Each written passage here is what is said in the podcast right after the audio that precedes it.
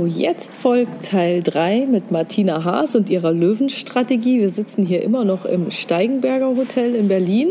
Und wenn es manchmal rattert, äh, das ist hier kein Erdbeben oder sonst was, aber hier fahren äh, die Bediensteten sehr oft irgendwelche Wegen mit irgendwelchen Dingen durch die Gegend. Und obwohl der Boden sehr glatt aussieht, scheint es doch eine rechte Rumpelpiste zu sein. Ich hoffe, dass wir trotzdem akustisch gut zu verstehen sind. In diesem dritten Teil möchte ich nochmal die Gelegenheit nutzen, verschiedene Stellen im Buch anzusprechen, die mir besonders gut gefallen haben. Und äh, vielleicht können Sie, Frau Haas, mir nochmal was zu, der einen, zu dem einen Satz sagen. Der Zuschauer riecht die Angst. Es ist nicht nur bei Vorträgen so, sondern auch, wenn man eine Präsentation hat oder mit jemand anderem spricht. Der andere spürt die Angst oder riecht sie förmlich. Äh, wir müssen schauen, dass wir uns im Griff haben, wenn wir an die Front gehen, wo immer diese Front auch liegen mag.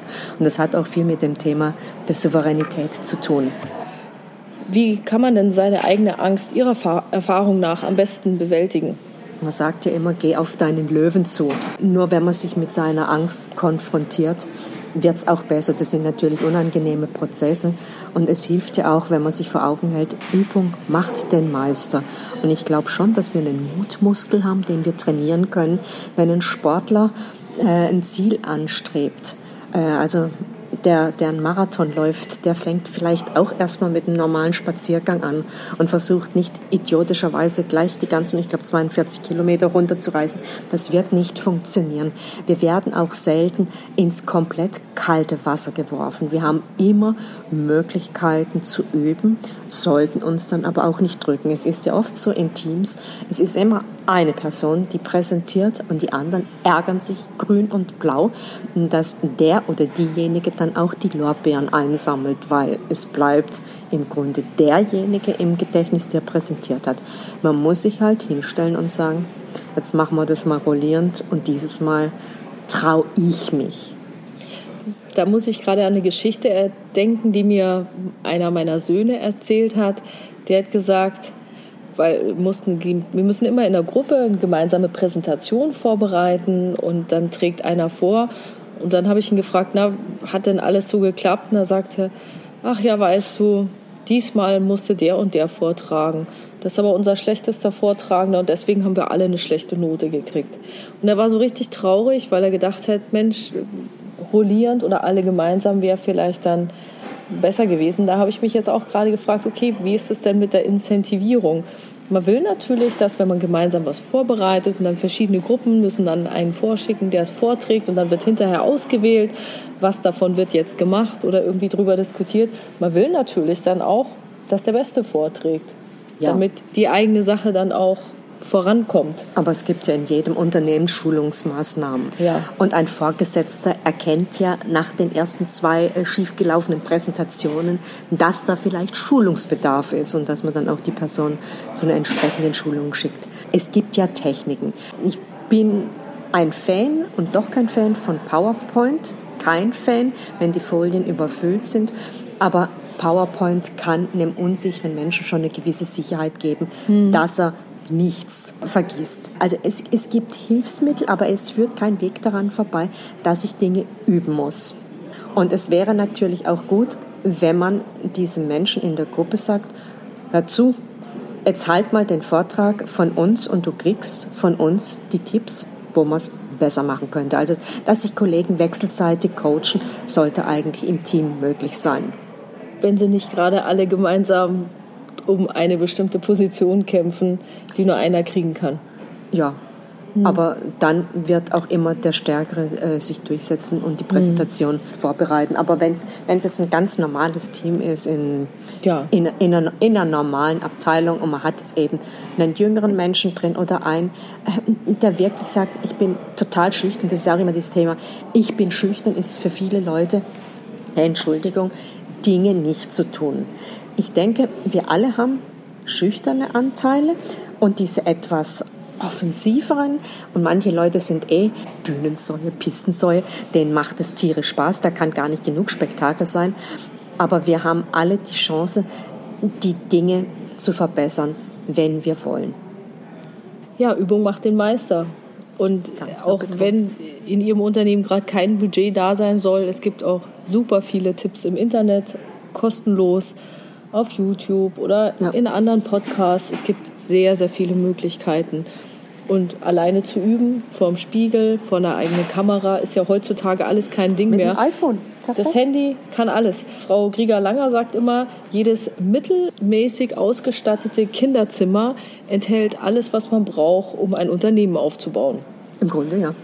Und genauso ist es dann auch mit Präsentationen üben. Also es gibt keine Entschuldigung für schlechte Präsentationen. Da sind wir ganz rigoros. Keine Menschen Entschuldigung. begehen kein größeres Verbrechen, als andere zu langweilen, weil Lebenszeit ist kostbar. Dann lieber noch was Lustiges einbauen. So ist es. Dann schwenken wir jetzt mal zu einem ganz anderen Thema. Und zwar geht es hier um die unerbitterliche Wiedervorlage. Das ist auch das, was wir Revisoren sehr gut kennen. Wir fordern Unterlagen an, ja, ja, kriegen sie. Wir wenn wir gut sind, setzen wir auch einen Termin, bis wann wir die Unterlagen haben wollen. Die Unterlagen kommen nicht. Dann wird nachgefragt, ach echt, Sie wollten was von mir? Echt, ach was, was war es denn nochmal? Oder beim Follow-up kennen wir das natürlich auch. Es ist eine Maßnahme vereinbart, sie soll erledigt werden. Der Termin kommt heran, der Termin ist da, der Termin ist vorbei, nichts ist erledigt. Die unerbitterliche Wiedervorlage. Wie kann man die erreichen? Also ich bin ja von Hause aus Rechtsanwältin und da gibt es ja die Fristenbücher, in denen alle Fristen eingetragen sind und zu jeder Frist gab es auch schon eine Vorfrist und das ist die sogenannte Wiedervorlage. Und im Laufe meiner Tätigkeit für ein großes Unternehmen, es nannte sich zwar Geschäftsleitungssekretariat, weil es eine GmbH war, sonst wäre die Abteilung des Vorstandssekretariats gewesen, mit Gremienbetreuung. Da habe ich mit sehr, sehr vielen unterschiedlichen Menschen zusammengearbeitet und habe auch dieses Thema es wurden Protokolle versandt, es wurden Fristen gesetzt. Ich habe Fristen nachgefasst und bei manchen Leuten habe ich einfach kürzere Fristen angegeben, als erforderlich waren, weil ich wusste, die sind eh zuverlässig. Und dann gab es eine Situation, einer der Projektentwickler jammerte ganz fürchterlich, dass er leider keine Zeit hätte, ein wichtiges Projekt, da die, die Aufsichtsratsvorlage zu schreiben. Und ich gab dann nochmal eine Fristverlängerung und was kam an? Er hatte alte Unterlagen kopiert. Man saß an den schwarzen Punkten. Äh, das war die Lochung der Originalvorlage und für solche Leute hatte ich dann in meinem Kopf die schwarze Liste. Oh, wie sind Sie denn mit der schwarzen Liste umgegangen? Alle jetzt mal zuhören, jetzt wird es interessant. Nie mehr äh, entgegenkommen und, und äh, noch frühere, also die, die Fristen intern noch stärker verkürzen und dann auch immer noch mal nachhalten lassen von den Mitarbeitern. Und wie erfolgt dann das Nachlassen? Äh, das, Entschuldigung, das Nachfassen. Ist das Nachfassen dann immer gleich freundlich oder gibt es da auch einen Eskalationsprozess? da gibt es eine schöne oh, Stufung. Wie sieht denn die aus? Jeder. jeder das habe ich doch erwartet. Jeder, jeder, wie er es braucht. Also manchmal vergisst man Dinge oder es kommt was dazwischen. Dann kommt erstmal die freundliche Mahnung und eine Rückfrage. Bis wann kommt es denn jetzt? Und wenn Leute dann wirklich penetrant sind, dann muss man sie auch irgendwann übergehen und an den Vorgesetzten herantreten. Bei mir war es so, da ich die Gremiensitzung betreut habe, meine Abteilung hat die Verzögerungen aufgefangen und gebüßt, die andere Leute verschuldet oder unverschuldet produziert hatten. Und ich hatte ja als Chefin meinen Mitarbeitern gegenüber die Verantwortung, den Stress am Abgabetag so gering wie möglich zu halten. Mhm. Und, und deswegen, ähm, wir waren sehr freundlich, sehr hilfsbereit, wir hatten viel Verständnis, aber wir mussten unseren Job machen. Und mhm. wir hatten unsere eigenen Fristen. Und äh, wenn du dazu nachgiebig bist, verspielst du auch deinen Ruf. Das passiert einem mhm. Löwen nicht. Er ist klar in der Ansage. Man kann großzügig sein, aber es muss auch klar sein, es ist ein Ausnahmefall. Und wenn bei manchen Leuten halt immer nur die Katastrophen passieren und die Ausnahmefällen, ähm, dann muss man sich halt fragen, wie lange will man sich anlügen lassen. Und das hat bestimmt dazu geführt, dass Sie da sehr konsequent geworden sind. Immer. Wie sich das ja, anhört. Ja, ja, klar. Da hatten die Leute wenig zu lachen. Äh, mit mir kann man immer viel lachen, äh, so, so, solange äh, die Zusammenarbeit stimmt. Mhm. Ich habe viel Humor und ich habe auch äh, viel Verständnis, aber ich habe kein Verständnis dafür, dass man andere Leute zum Narren hält oder seinen Job nicht macht. Die Leute wurden allesamt gut bezahlt. Das passt gleich zu dem nächsten arabischen Sprichwort, das ich jetzt hier gefunden habe in Ihrem Buch. Das lautet, wer allein arbeitet, addiert. Wer zusammenarbeitet, multipliziert. Das ist ein wunderschönes Sprichwort. Ja, und ein tunesischer Professor hat mir noch ein weiteres Zitat geschenkt. Eine Hand kann nicht alleine klatschen gemeinsam erreichen wir mehr. Äh, Im Augenblick wird ja immer wieder diskutiert, dass Brainstorming der größte Quatsch ist. Äh, nicht Brainstorming ist Quatsch, sondern wie wir es durchführen. Wenn sich Leute hinsetzen und ein paar Ideen zusammenschmeißen, kommt so viel mehr raus, mhm. als wenn man im einzelnen Kämmerchen sitzt oder ein paar E-Mails hin und her schreibt. Also dieses persönliche Gespräch, auch da wieder der Netzwerkeffekt, dieses Zusammenkommen, Dinge diskutieren und auch nicht zu früh sagen, es geht nicht, sondern wirklich auch ganz schräge Ideen zuzulassen und erst dann im zweiten Schritt zu sagen, geht es überhaupt? Mhm. Aber erst erstmal einfach ein bisschen zu spinnen, nicht, nicht immer in diesem Schubladen denken, sondern Dinge zuzulassen. Wir haben deshalb so wenig Innovation, weil wir zu viel im Vorfeld kaputt machen und zu spät in die Produktionsphase oder in die Testphase reingehen. Wir unterliegen vielfach einem Perfektionismus, der an der Stelle nicht erforderlich ist. Geht es dann so in Richtung Design Thinking? Erstmal Auch. diese Kundenbedürfnisse abfragen, um dann mit dem Kunden gemeinsam einen Prototypen zu entwickeln, den wieder zu testen und so iterativ vorzugehen? Ist das, das, ist, das ist eine Form. Also hm. ich war eine Zeit lang unter anderem auch für Beschwerdemanagement zuständig. Und wer Beschwerdemanagement ernst nimmt und klug betreibt, lernt viel über das eigene Unternehmen. Ich habe immer behauptet, dieses kostenlose Betriebsberatung und dem Kunden aufs Maul zu schauen, ist mhm. extrem wichtig und auch Dinge wirklich definitiv mit Kunden gemeinsam zu entwickeln, ist eine tolle Sache. Aber das ist ja nicht die einzige Form. Es ist auch dieses abteilungsübergreifende Denken, auch diese Themen, die immer mehr auf uns zukommen, dieses Coworking, ähm, dass man, dass man ganz anders an Dinge rangeht. Man muss sowas ausprobieren. In jeder Branche wird irgendwas anderes passen und es hängt auch da immer von den Menschen ab, wie sie arbeiten. Okay, dann kommen wir gleich zum nächsten Zitat. Das ist jetzt von George Bernard Shaw auf Deutsch. Ich weiß gar nicht, wie das auf Englisch genau lautet, aber hier ist es eben auf Deutsch. Der vernünftige Mensch passt sich der Welt an. Der Unvernünftige versucht beharrlich, die Welt sich anzupassen. Deshalb hängt aller Fortschritt vom Unvernünftigen ab. Wieso haben Sie genau dieses Zitat gewählt? Es hat mir so aus der Seele gesprochen. Wir haben zu viel Mainstream. Wir stellen Leute ein, das weiß man von der Psychologie her, die ähnlichen Background wie wir selbst haben. Wir haben zu wenig unterschiedliche Menschen in den Abteilungen. Und wenn immer nur Gleiche sich mit Gleichen unterhalten, woher sollen die neuen Impulse kommen? Hm. Und äh, ich glaube schon, dass die kreativsten Menschen auch ganz vielen Zeitgenossen auf den Keks gehen mit ihrer unkonventionellen Denke. Es geht ja auch oft um das Thema Veränderung und Veränderung macht vielen Angst. Und manche Menschen, ich habe einige Jahre mit einem Künstler zusammengearbeitet, der hat einfach gemacht. Der hat sich alles getraut, das war hoch erstaunlich und das ist großartig, wenn dieses dieses Denken in den Unternehmen Fuß fassen könnte oder auch spielerisch mit Dingen umzugehen wie Kinder und nicht schon gleich an die Schranke zu denken, bevor man den ersten Fuß auf den Boden setzt. Sich viel mehr zu trauen in, in einem gewissen Rahmen. Deswegen finde ich es auch klasse, dass Google und andere große Unternehmen ihren Mitarbeitern sowohl ein Zeit- als auch ein finanzielles Budget geben, um Dinge zu entwickeln. Da geht es ja nicht darum, äh, dass die Leute da ihre Spielwiese haben. Äh, am Ende des Tages will man mhm. ja schon ein Ergebnis sehen. Aber wie erreiche ich, dass Mitarbeiter auch Freude an ihrem Tun haben? Je mehr Spielraum Menschen haben und auch umgekehrt Rückendeckung durch den Vorgesetzten, desto mehr trauen sie sich auch. Mhm. Ja, ich meine, Google ist ja auch sehr erfolgreich. Also Google Maps, soweit ich weiß, geht ja auch genau auf einen Mitarbeiter zurück, der gesagt hat, oh Mensch, Satellitenbilder, ich will mal sehen, wie mein Haus von oben aussieht. Also viele Ideen mhm. kommen, kommen von Mitarbeitern.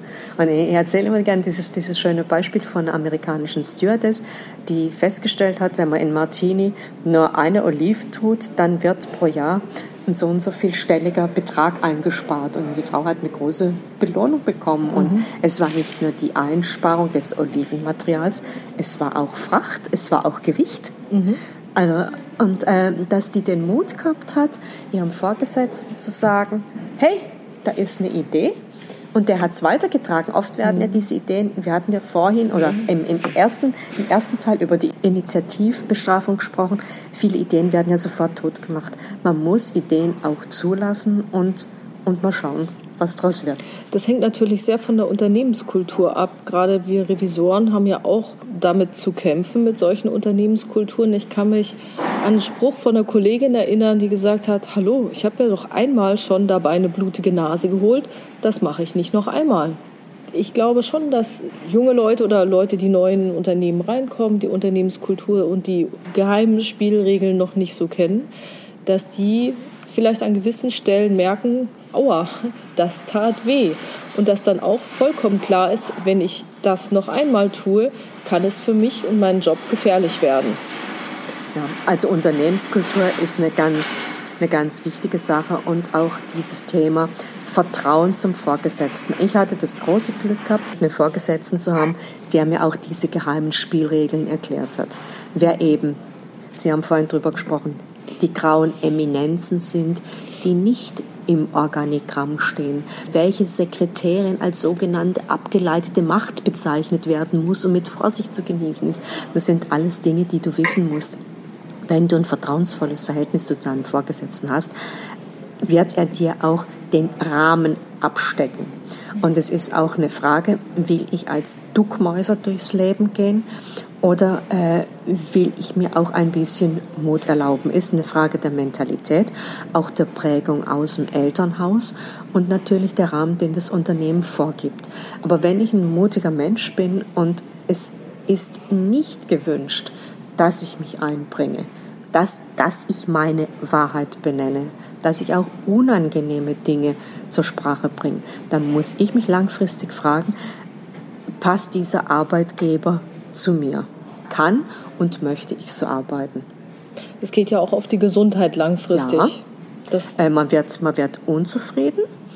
Und ich glaube, äh, äh, Menschen, die in so einer Situation stecken, müssen sich lösen, um nicht irgendwann auch im Burnout äh, zu landen. Hm. Wenn man sich ständig nur verbiegt. Also wir alle müssen uns in einem gewissen Bereich und zu einem gewissen Prozentsatz anpassen. Aber wenn es für mich nicht mehr okay ist, wenn es auch das Thema meine persönlichen Werte.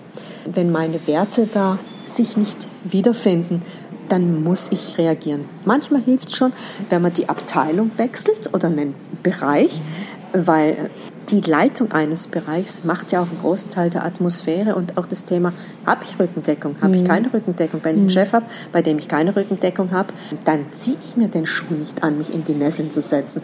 Wenn ich aber weiß, mein Chef steht hinter mir, dann traue ich mich das. Und dann wachse ich auch daran, mhm. weil ich aber weiß, der Leitlöwe ist hinter mir. Und da gibt es ja, glaube ich, auch irgendwelche Forschungen, die sagen, dass eine Führungskraft ihre Fluktuations- oder Krankheitsquote oder was auch immer man da nimmt, immer mit sich mitschleppt. Also es ist ja. selten, dass es das Unternehmen ist. Also ich habe auch die Erfahrung gemacht, dass es doch an einzelnen Führungskräften festzumachen ist. Also da hatte ich einige Beobachtungen in meinem Berufsleben und habe dann doch gemerkt, okay, wundert mich nicht, dass ein Kollege da in drei Jahren 100 Prozent Fluktuation hatte bei seinen Leuten. Also ich habe ein Unternehmen, da ist in einem Bereich, man sagt ja jetzt nicht mehr Krankenstand, sondern das Gesundheitsbarometer, also 40 Prozent der Leute sind krank, teilweise schwer krank auch mit äh, langfristigen Erkrankungen. Lang, ja. Mhm. Und eine der Abteilungsleiterinnen, die, die sich wirklich eingesetzt hatte ohne Ende, hat ein Aneurysma gehabt und ist jetzt schwerst Pflegefall. Oh. Also richtig, richtig, richtig bitter. Das heißt, der Aufruf ist dann, wenn man sich nicht damit wohlfühlt, nicht damit leben kann, nicht dazu stehen kann oder sich nicht verbiegen möchte, dann sich lieber was anderes zu suchen. Den Löwenmut aufzubringen und äh, wie gesagt, ich würde immer erstmal versuchen, in einem Unternehmen zu wechseln. Wenn es ein ja. großer Konzern ist, gibt es ja vielleicht auch Niederlassungen oder Tochtergesellschaften, aber aus diesem persönlich belastenden Umfeld rauszukommen. Aber wenn aber insgesamt das Unternehmen so aufgestellt ist, in einem Umstrukturierungsprozess, dass eben nirgends ein Ort ist, an dem ich mich wohlfühlen würde, dann muss ich den Schritt nach draußen gehen. Okay. Zum Thema innovationsfördernde Eigenschaften von Unternehmen steht hier auch nochmal, dass mit alten Mustern gebrochen werden muss. Und dass es eben sehr, sehr schwierig ist, mit alten Mustern, eigenen Mustern, Unternehmensmustern oder persönlichen Mustern zu brechen, weil der Mensch ein Gewohnheitstier ist. Leider Gottes, das erlebt man ja täglich selbst. Sie kennen ja auch diese wunderbaren Neujahrsvorsätze. Ich behaupte ja immer, 90 Prozent sind schon am, am 1. Januar tot, weil man gar nicht antritt, um den Vorsatz umzusetzen. Und der Rest stirbt in den ersten drei Monaten. Wir sind in unserer Komfortzone. Die ist manchmal gar nicht so komfortabel, aber wir mhm. wissen halt, wie es da zugeht.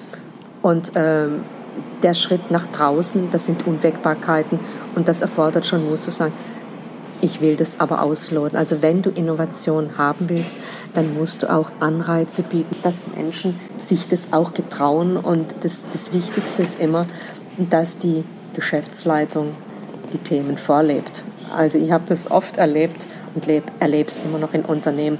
Es gibt tolle Leitlinien mit großartigen Sätzen, aber es wird nicht gelebt und damit ist das Geld, was für die Agentur mhm. ausgegeben wurde und das ganze schöne Papier ist gerade vergebens, kann man wirklich in die Tonne treten. Sie formulieren auch in Ihrem Buch hier Wege zur Innovation in Unternehmen und Organisationen. Zwei Wege führen aus der Sackgasse, nämlich das erste, dass man anstelle, dass man vorschnell Nein sagt, die Frage nach dem Wie stellt. Und das andere ist der unverstellte Blick von außen. Da spricht die Beraterin aus Ihnen, oder? Es muss nicht unbedingt ein Berater sein, es kann auch ein Kunde sein. Genau, diese Beschwerdemanagement, äh, was Sie gesagt Beschwer hatten. Beschwerdemanagement mhm. oder dass, dass Kunden auch Themen an Unternehmen herantragen, dass man gemeinsam Dinge entwickelt. Aber im Grunde ein Unternehmen wie Apple schaut nicht, was der Kunde will.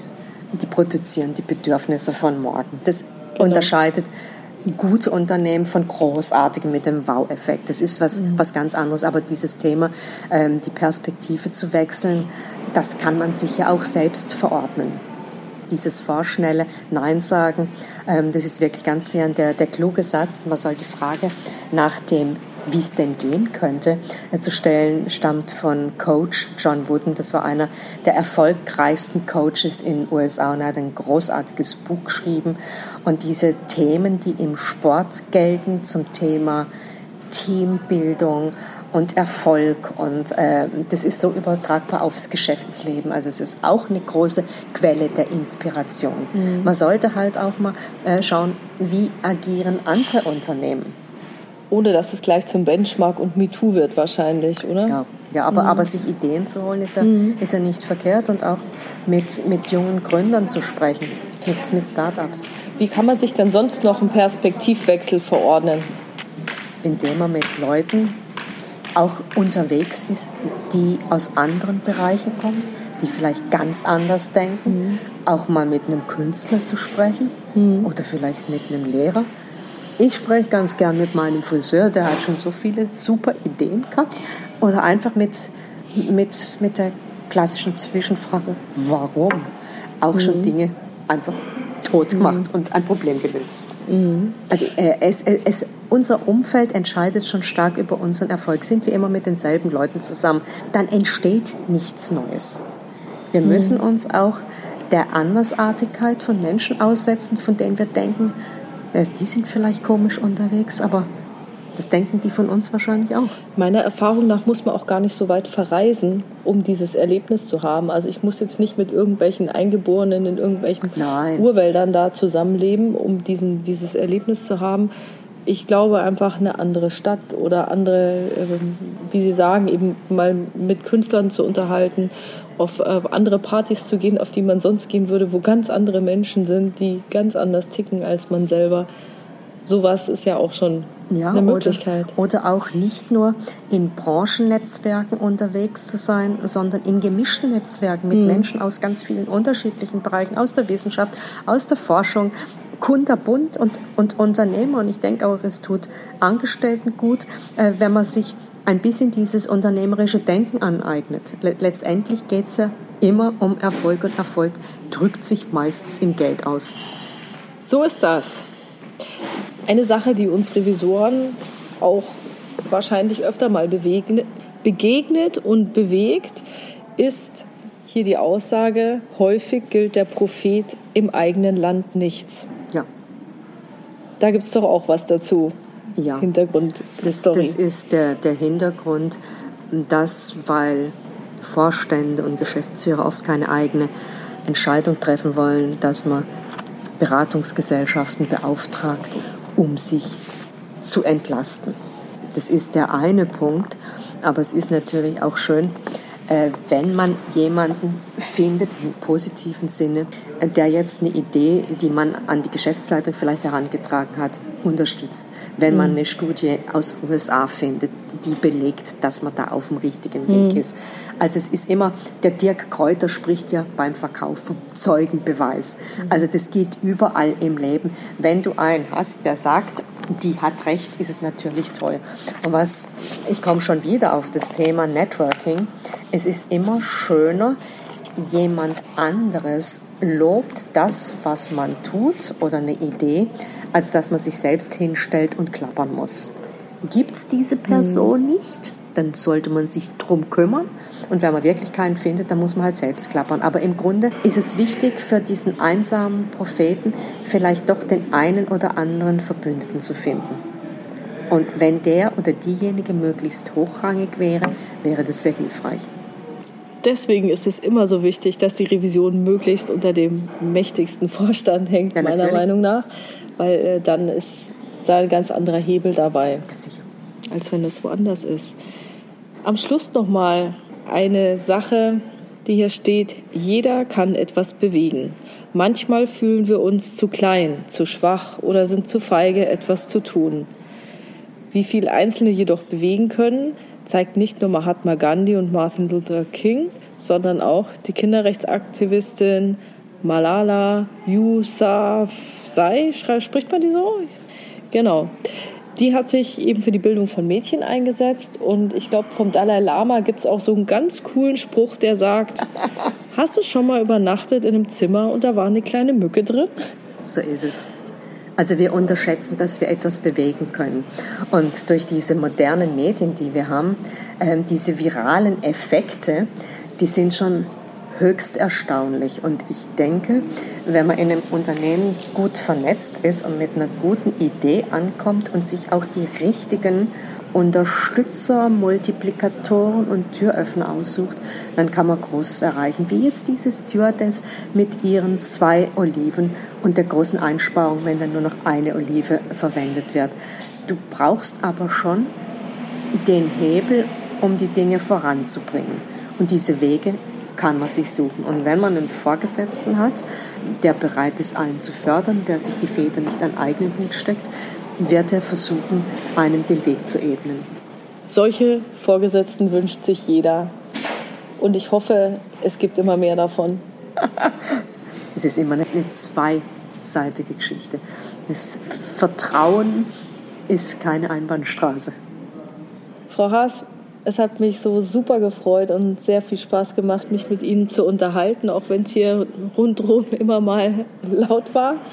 Und äh, weil ich das Gefühl hatte, der Boden stürzt gleich ein. Ich hoffe, die Audioaufnahme ist trotzdem einigermaßen gelungen.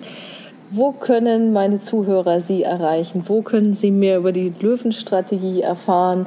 Wie kann man mit Ihnen in Kontakt treten? Es gibt natürlich eine Homepage www.martinahaas.com.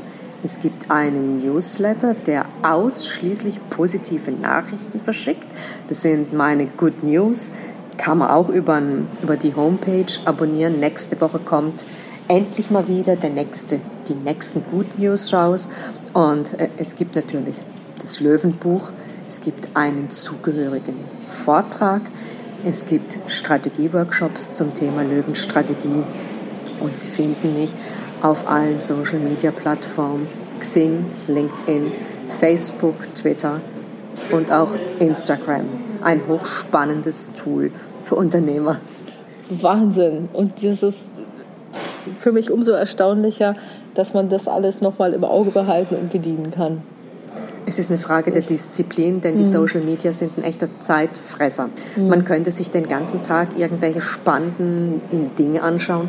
Also ich, ich habe da auch meine Zeiten, in denen gepostet wird, bei Twitter, das ist wie für mich so ein Kaffeehausbesuch, da schaue ich auch zwischendurch mal vorbei, aber mhm. äh, Instagram und LinkedIn wird morgens bedient, damit die Leute vor Dienstbeginn nochmal reinschauen können. Manchmal gibt es was zur Mittagspause, ich muss halt schauen, was mir gerade über den Weg läuft und bin ich auch gerade greifbar, aber ich versuche regelmäßig zu posten. Es geht ja auch darum, für mich in meinem Job als Vortragsrednerin eine Community aufzubauen. Mhm. Das ist was anderes, wenn man in der Revision ist. Da wäre es wahrscheinlich nicht so gern gesehen.